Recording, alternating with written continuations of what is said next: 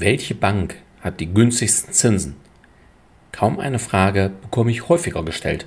Klar, denn wer will nicht wissen, welche Bank die günstigsten Zinsen hat, wenn er oder sie eine Finanzierung sucht? Und wie leicht wäre es, wenn es immer die eine Bank wäre? Doch die Antwort hängt insbesondere von fünf Faktoren ab. Hör in der heutigen Folge, welches diese Faktoren sind, damit auch du eine Antwort auf diese Frage für dich finden kannst. Los geht's!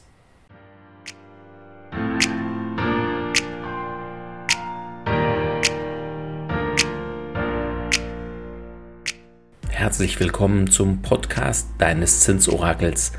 Werde finanzschlau und erfahre, wie du deine Immobilien- und Baufinanzierung günstig, schnell und entspannt gestalten kannst.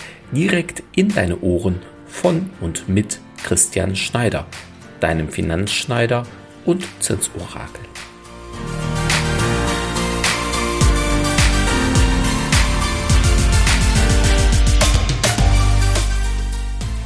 Ach ja, vorweg zwei wichtige Hinweise.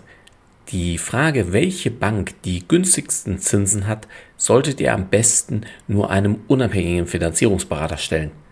Warum? Denn wenn ihr sie einem Banker stellt, nun, ich sag mal so, wie oft hätte ich meinen Kunden damals, als ich noch in einer Bank gearbeitet habe, sagen dürfen, bei der Bank nebenan gibt es bessere Zinsen als bei uns. Und zwar ohne, dass mich mein Chef mit davon gejagt hätte. Genau. Und der zweite Hinweis?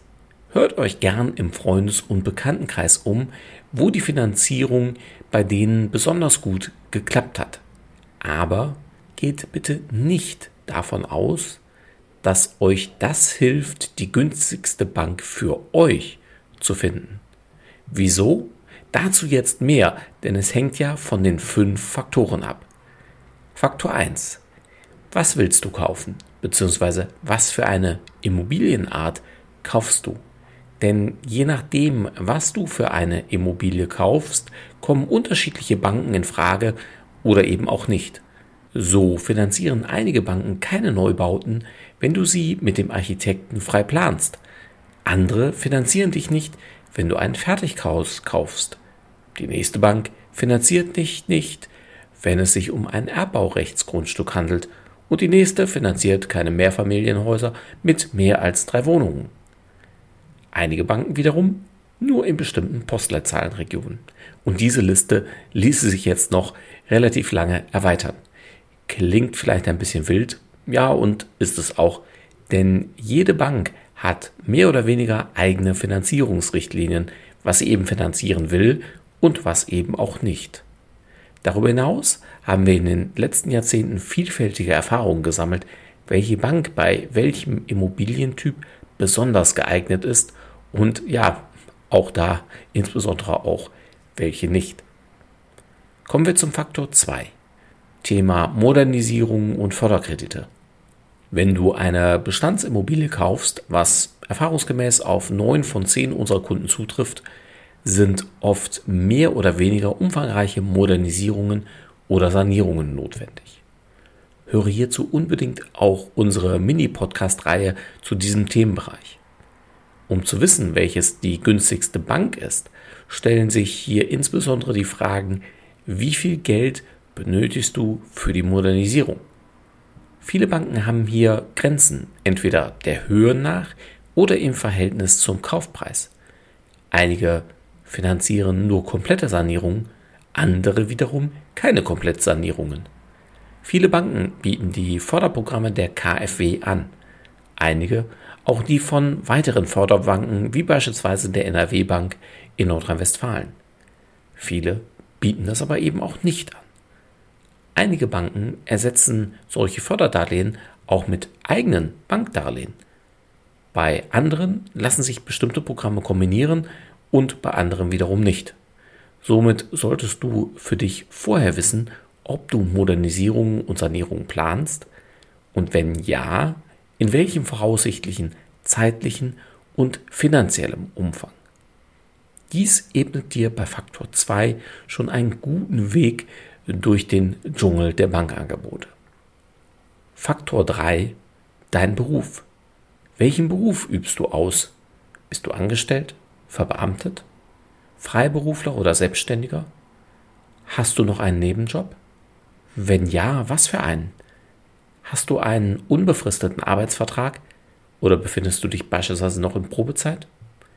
Denn je nachdem, wie du diese Fragen für dich und gegebenenfalls auch für deinen Partner oder deine Partnerin, deine Frau oder deinen Mann beantwortest, fallen einige Banken schon mal weg. Oder aber es öffnen sich neue Tore bei anderen Banken. Ein Beispiel, wir arbeiten mit einer Bank zusammen, bei der du aber nur ein Darlehen bekommst, wenn du bei der katholischen Kirche arbeitest. Dies nur als ein Beispiel, was es hier und da an Spezialbanken gibt.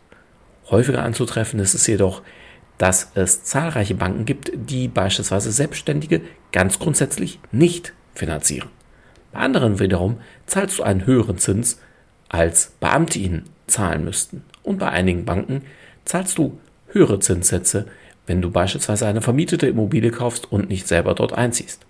Somit hängt von deiner beruflichen Tätigkeit nicht nur dein Einkommen logischerweise ab, sondern auch, welche Banken in die engere Auswahl kommen und welche eben nicht.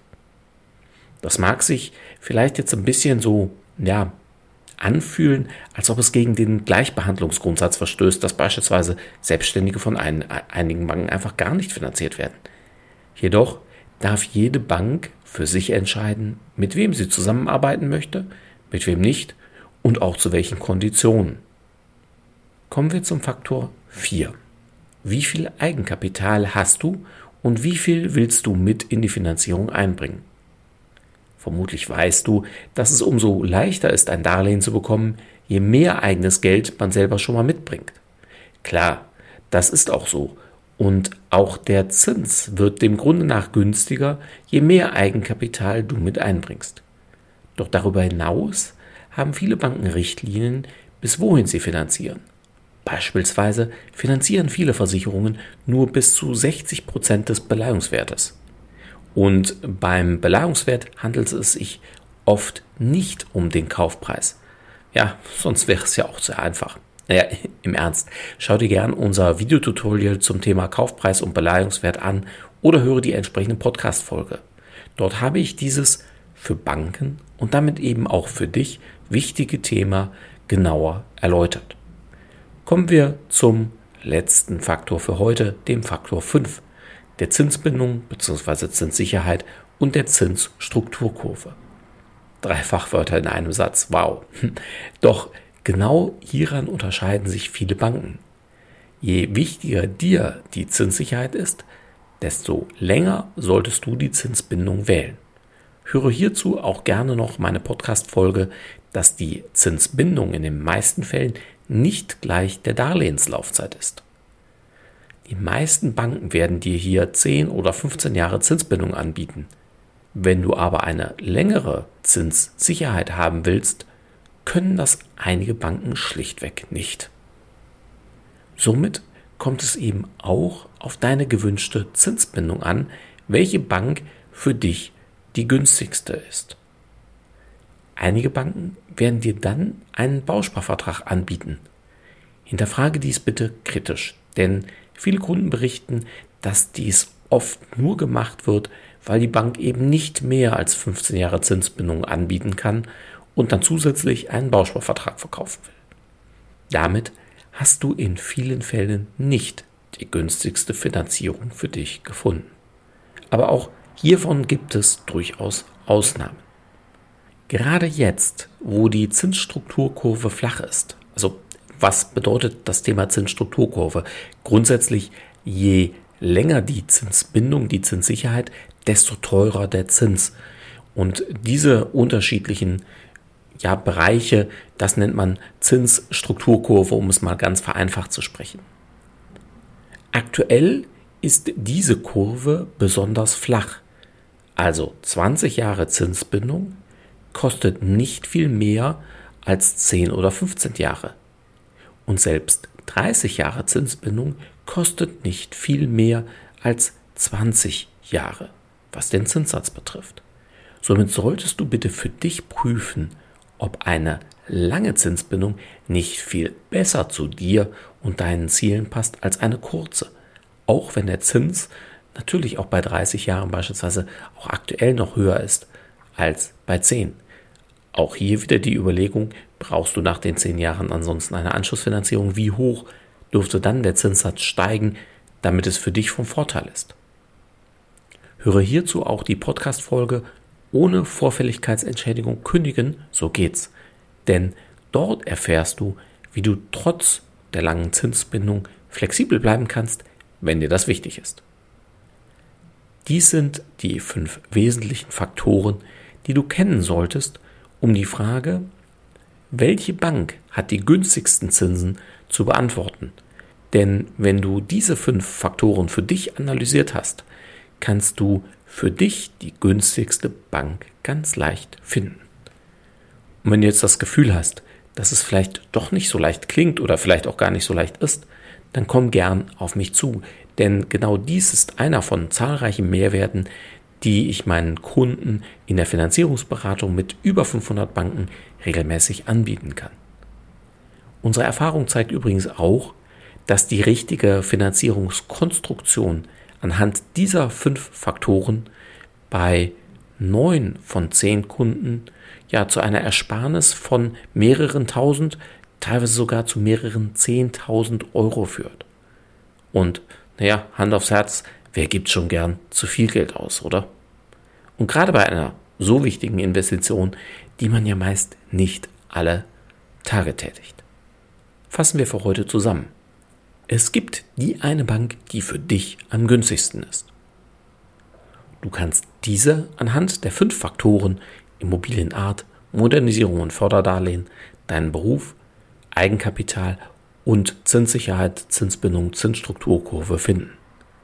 Prüfe deine Möglichkeiten für dich und oder gemeinsam mit einem unabhängigen Finanzierungsberater, denn dies kann dir zigtausende Euros ersparen. In diesem Sinne, bleibe neugierig und werde noch finanzschlauer. Abonniere meinen Podcast, falls du es noch nicht getan hast, höre weitere Folgen oder sieh dir gern auch unsere Videotutorials an. Bis bald sagt dein Christian Schneider als dein Finanzschneider und dein Zinsorakel.